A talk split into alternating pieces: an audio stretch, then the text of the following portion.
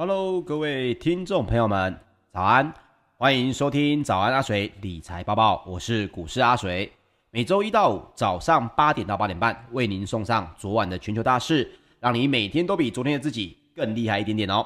好，今天呢是早安阿水第一百集的节目啊，同时今天也是礼拜一，天气看起来也没有很好，大家如果在外面通勤的路上的话，一定要注意安全哦。OK，首先我们来说说。美股方面的一个新闻哦，首先呢，在上个礼拜哦，亚马逊的财测呢，大家发现哦有点欠佳，这同步哦也冲击了股价，所以包括了亚马逊的股价呢，在上周也是重挫的，也压抑了其他网络以及科技巨擘的走软，那么也促使了道琼工业平均指数、还有纳斯达克指数以及标普五百指数都是全面的走低。那不过标普五百呢，仍然是连续六个月的走强。那么道琼工业平均指数在七月三十号中场是下跌了百分之零点四二，它的月 K 线呢，其实还是走阳了百分之一点六五。不过纳斯达克指数则是下跌了百分之零点七一，收在一万四千六百七十二点六八点。那么标准普尔五百指数则是下跌了百分之零点五四。费城半导体指数则是上涨了百分之零点七哦。那在过去十个月当中呢，费半其实十个月里面有九个月是走阳的。好，那我们来说说刚刚提到的亚马逊的这个事情哦。Amazon 呢，在二十九号盘后公布的第二季的营收，发现呢不如分析师的原本预期，而且还预测了接下来几季的营收成长可能趋缓。主因呢，是因为解封后顾客出门的意愿增加，那么亚马逊闻讯也就跳空惨跌了百分之五点呃七点五六哦，收在三千三百二十七点五九美元，也创下了六月九号以来的收盘新低，也一口气掼破了五十日以及一百日的移动平均线。那么其他呢，在去年，也就是二零二零年，因为疫情封城而表现良好的网络科技巨擘呢，也同步的走软，其中包括 Google 的母公司 Alphabet、脸书也分别下跌了百分之零点九七以及百分之零点五六。另外，云端视讯会议技术服务商呢，Zoom、Zoom Video 呢，也下跌了百分之二点零五哦。七月期间，其实非常强劲的这些企业财报呢，持续复苏的经济哦，都让美股有获得了支撑。不过，各位应该现在也感觉到了，在海外呢，Delta 的变种病毒哦，似乎是在快速的蔓延。那么，包括大家疑虑的通膨加温啊，这些东西都成为投资人的心头隐患哦。所以，包括了公共事业、健康照护以及房地产，还有科技族群。在七月带领标普五百走高，但是呢，能源还有金融类股呢的走势就相对的落后。那么投资人也在消化关键的通膨指标显示物价跳升的这个影响压力哦。不过目前的增幅哦看起来是略低于预期的这个消息。在三十号公布的美国的联准会的核心个人消费支出平减指数呢，联准会非常喜欢这个指数，他们认为呢，核心个人消费指数哦，其实是非常重要的，也是这个很重要的通膨指标。六月比去年的同期大增了百分之三点五，也高于了五月的百分之三点四，创下一九九一年七月以来的一个最大增幅。不过，经济学家原本预测六月的核心 PCE 它的年增幅呢，应该会来到百分之三点六哦，实际上的数据少了百分之零点一，所以这个增幅呢有略低于预期，大家就觉得哎，才百分之零点一啊，重要吗？各位，这个 PCE 指数呢，其实预期值一般来说是还蛮准确的，因为它的这个相关的这些数据其实是非常的客观，而且非常的实体化的。换句话说，其实你拿到这些数据，你套用公式，你大概也抓了出来，预期值会是多少。也因此呢，如果你比预期还要高，一定是当中发生了什么通膨增加的问题，而我们没有发现到的啊。所以为什么它只差百分之零点一，大家就会觉得增幅低于预期呢？是因为这个数字上面啊，本身它就蛮精确的，预期值一般来说是可以看到蛮准确的实际值的哦。那么此外呢，美国的经济的成长也不如预期，也减缓了 FED 可能加快削减资产收购规模的隐忧哦。那么数据显示，美国的第二季国内的生产毛额，也就他们的 GDP。成长年率呢，大概是百分之六点五，但是这明显低于道琼社调查的经济学家预测值哦，百分之八点四。所以与此同时，美国上周申请失业救济金的人数呢，也高于市场的预期。包括这些不是很好的消息哦，也都让联准会的主席鲍尔呢，上个礼拜二十八号，各位应该还有印象嘛？他一直在重申，开完会之后一直在说。他认为调整货币政策还有一段路要走，所以目前的美股呢，现在就在于大部分的投资人开始担忧经济的复苏，GDP 你一定要整个起来到比预期的还要好，而预估只是百分之八点四，现在实际上也才百分之六点五，第二季也才百分之六点五，也因此呢，大家会认为经济的复苏到底接下来会做得如何？通膨是不是影响的问题又会越来越大呢？这是美股开始有许多投资人在担忧的事情哦。那么包括了阿水以前跟大家提过的，全球家用的消费品的龙头公司 PNG 哦，宝乔公司，它公布的上一季的营收以及每股盈余呢，虽然都打败了华尔街的预期，股价呢也也因此上涨了百分之二左右。不过，宝乔呢自己也在说，也开始在警告，原物料的成本上扬呢，也让这一家全球的家用消费品龙头哦，也都认为已经影响到他们的获利表现。他在这个公布上一季的营收的同时，也说到这件事情，也认为应该会冲击未来一年的盈余表现哦。好，美股呢，非常多人在担心有没有比较知名的这个相关的投资者。也出来说美股现在的状况不是那么好呢？有哦，那大家分我分享给大家，但是并不代表我个人非常的认同他所说的哦。我先说一下我自己的看法是，我认为市场总是在大家认为一片好的时候，才会出现一个非常大的一个修正哦。那么当然，我们先来看一下，现在投资者又有哪些知名的投资人呢？说美股有危险的呢？当中就包括了古根汉的。全球投资长米纳德他就说道，在当前 Delta 变种病毒散播，还有经济成长放缓的初期阶段，已经出现够多的警讯了。那么审慎的投资人呢，也必须要开始来降低手上的持股，以来降低风险。那么他也提到，近来呢，关于 Delta 病毒的数据哦，极度的令人不安，因为 Delta 病毒的传染力是原始病毒株的两到三倍。而近来全美单日的平均增加的人数大概是每天六万例，这代表着全美单日的新增确诊人数六到八周之后有可能会超过二十万例，变得像去年十二月这么严重啊！这是古根汉的全球投资长说的哦。那么在此同时，标普五百指数呢，从去年的三月二十三号触底以来，已经大涨了百分之九十六。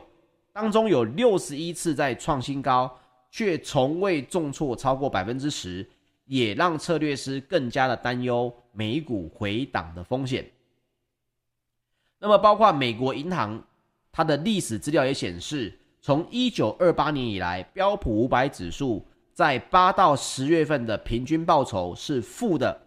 百分之零点零三，也是该指数一年当中表现最差的三个月。它就意思就是说。美股的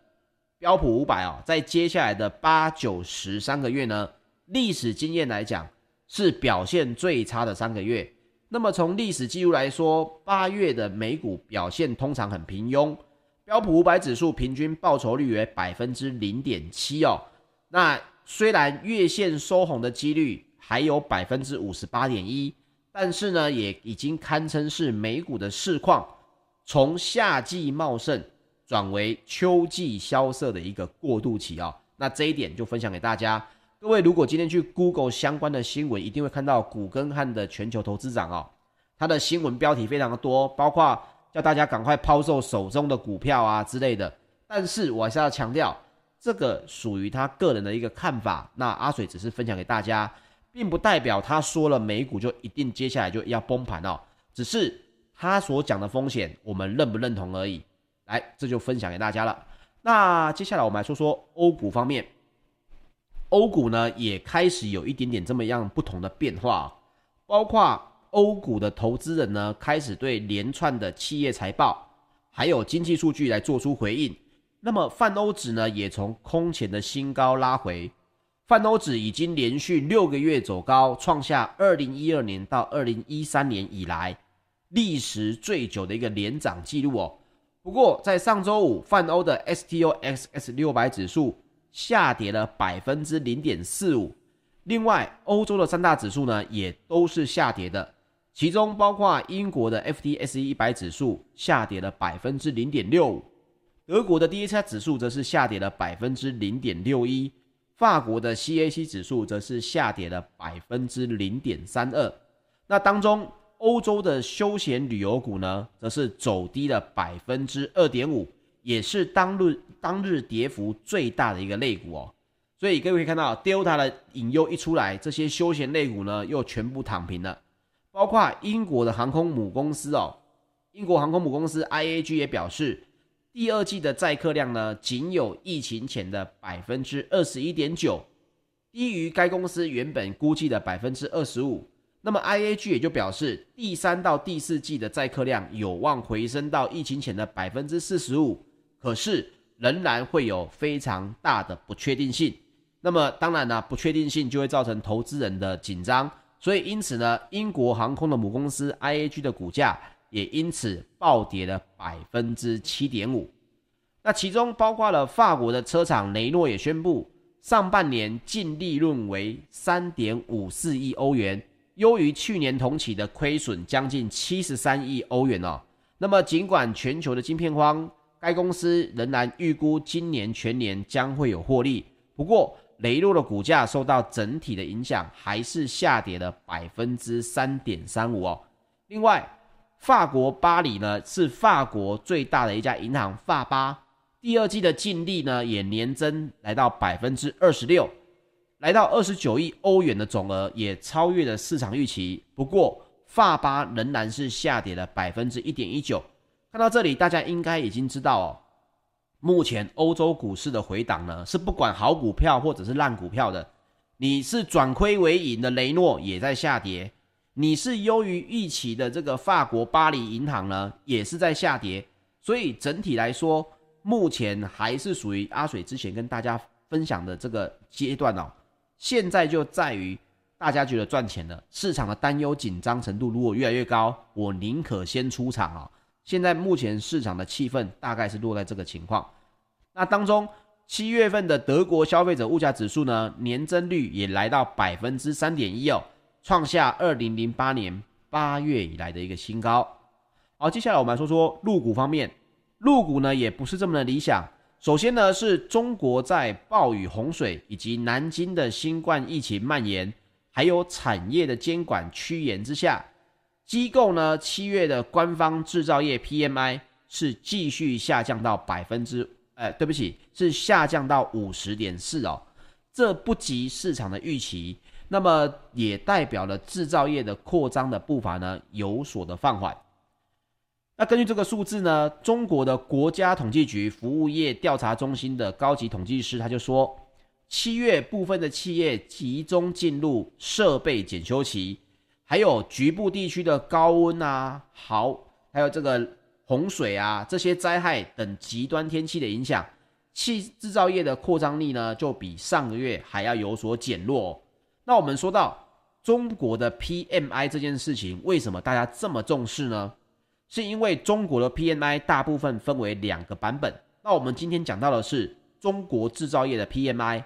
它是中国物流跟采购联合会，还有中国国家统计局统计来发布的。他调查了超过三千家的企业哦，一般来说都是以大中大中型的企业为准，主要以新订单。产出，还有从业人员以及供应商的配送时间，以及原物料的库存，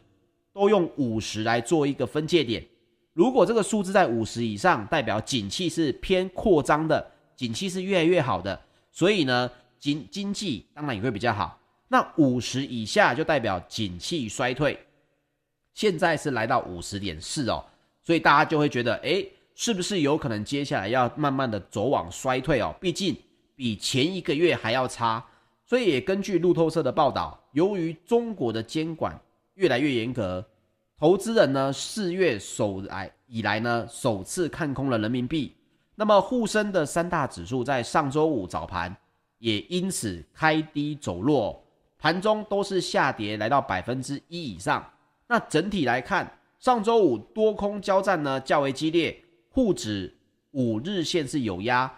尾盘三千四百点呢也终告失守。那至于代表外资动向的北向资金呢，在尾盘是加速的净流入，沪指中长是收跌了百分之零点四二。本月也就是七月哦，因为统计数字是七月，七月呢沪指的累计跌幅来到百分之五点四，月线。也是连两个月的收黑。好，接下来我们来说说石油方面哦。石油呢，有不少的汽油公司呢，石油公司呢公布了财报，都比预先的还要好的。我们来看一下，其中包括了纽约商业交易所九月的原油期货，在七月三十号收盘是上涨了百分之零点五，来到每桶七十三点九五美元。另外，欧洲的 ICE 期货交易所近月布兰特原油也上涨了百分之零点四，来到每桶七十五点四一美元哦。那么各位可以看到哦，为什么好像诶石油供给量跟这个大家的担忧呢，似乎好像没有影响到石油有走弱的情况哦。这是因为其实如果以今年来说，石油已经上涨了百分之五十二到百分之四十五不等。这是因为全球各地的交易所计算的方式不同，所以七月份呢就只有上涨百分之零点七到百分之一点一，但是上个礼拜其实上涨了百分之二点六跟百分之一点八。换句话说，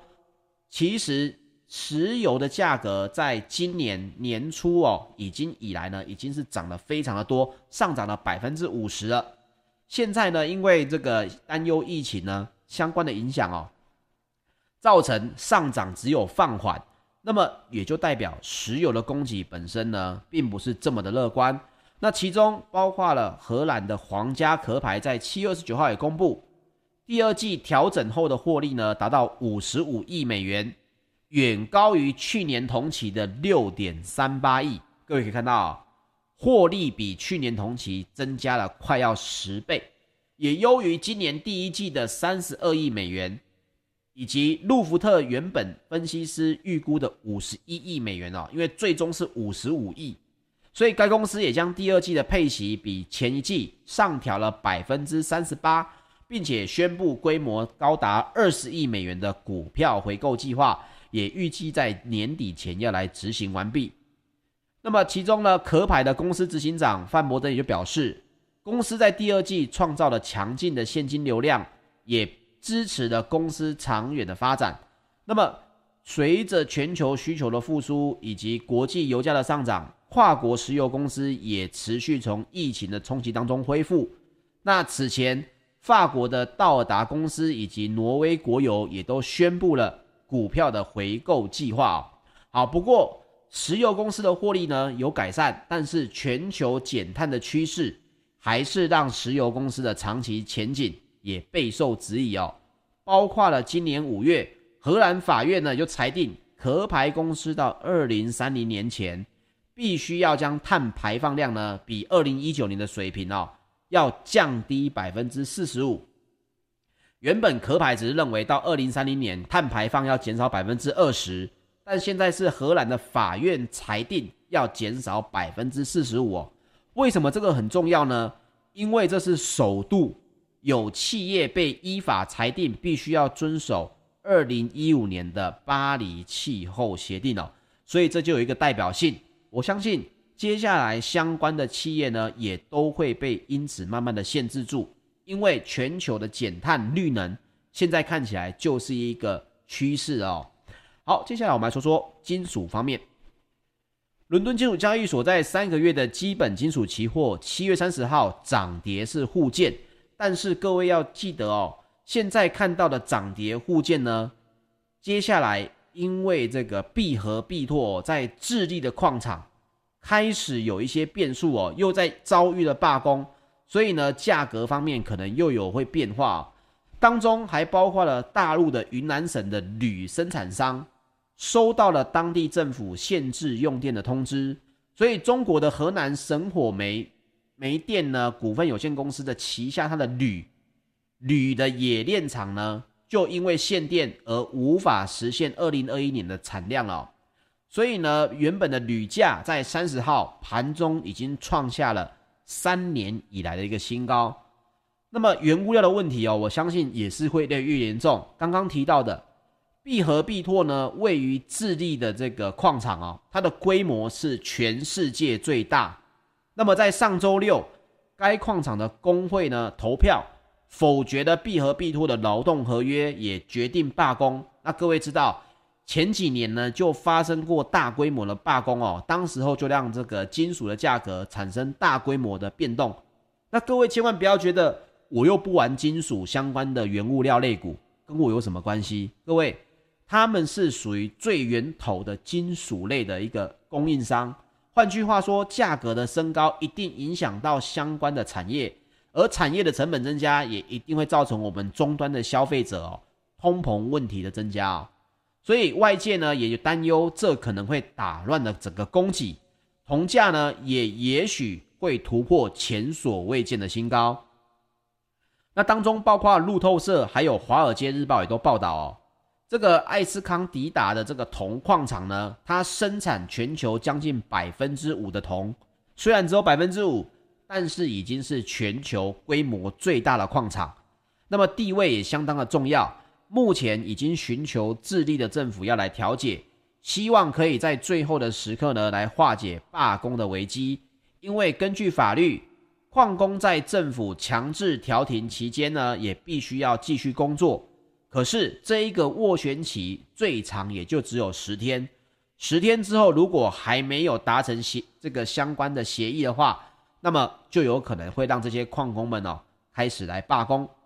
那分析师也认为，在工会投票结果出炉之前，是否会冲击市场跟价格，要看十天的调解期后会不会真的罢工。那以目前的价格来讲哦，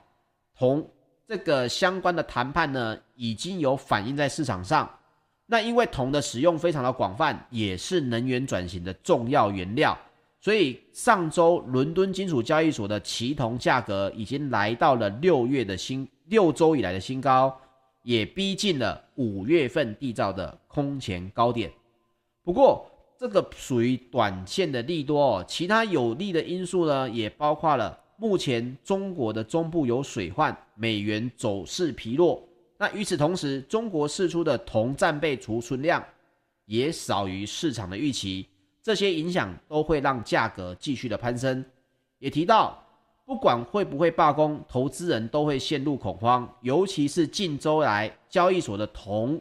库存是大减的，铜市早已供给吃紧。如果十天之后真的有罢工，那么铜价有可能会再创新高，突破今年五月的一个历史记录哦。所以这个新闻其实蛮重要的。一般人可能会觉得这个不是远在智利的问题吗？跟我们有什么关系？但是目前来说，这个有可能会造成全球的一个通膨哦再起，包括原物料的价格，这个影响也是非常的大的，大家一定要提高注意。好，最后我们来分享一下贵金属方面的消息。在黄金方面呢，诶，印度似乎有好消息哦。我们来一起看一下。首先是纽约商品期货交易所，在十二月的黄金期货，七月三十号收盘是下跌了百分之一，来到每盎司一千八百一十七点二美元。那么在金价上周是上涨了百分之零点九，七月份则是上涨了百分之二点六。不过，从今年以来看的话，仍然是下跌百分之四点一。那么，全球最大的黄金 ETF 道富财富黄金指数基金在三十号黄金的持有量增加了五点八二公吨哦，终于站回来一千公吨的持有量哦，来到一千零三十一点四六公吨。那么其中哦，我们刚刚有提到印度区的这个相关的黄金，有没有可能随着这个接下来疫情呢？大家好像在正渐渐的扩散，但是印度似乎渐渐的在控制哦。包括根据他们在协世界黄金协会在印度区的数据呢，也就表示第二季印度的黄金需求终于是年增了百分之十九点二。来到七十六点一公吨，那么今年第二季印度的黄金进口量呢，也会达到一百二十点四公吨哦，需求量跟进口量都是增加的，也比去年同期的十点九公吨哦，大幅增长了十二倍。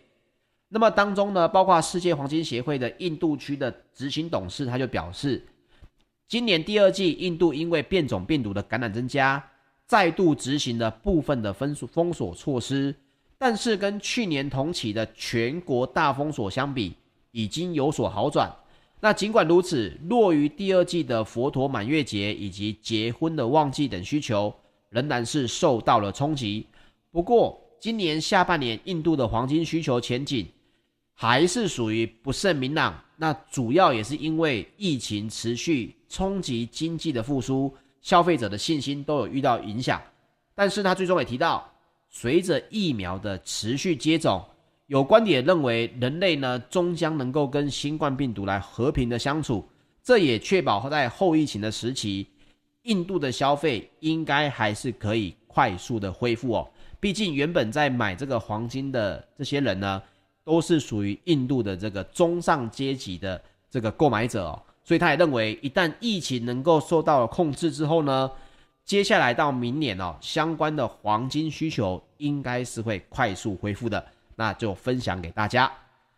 好，以上呢就是本集的节目内容，谢谢大家的收听。那么也请记得帮我订阅 YouTube 频道，同时点开我们的小铃铛。喜欢我们的节目，请您留言支持或者帮我们按喜欢并分享喽。谢谢各位，我们明天早上八点再见，大家拜拜。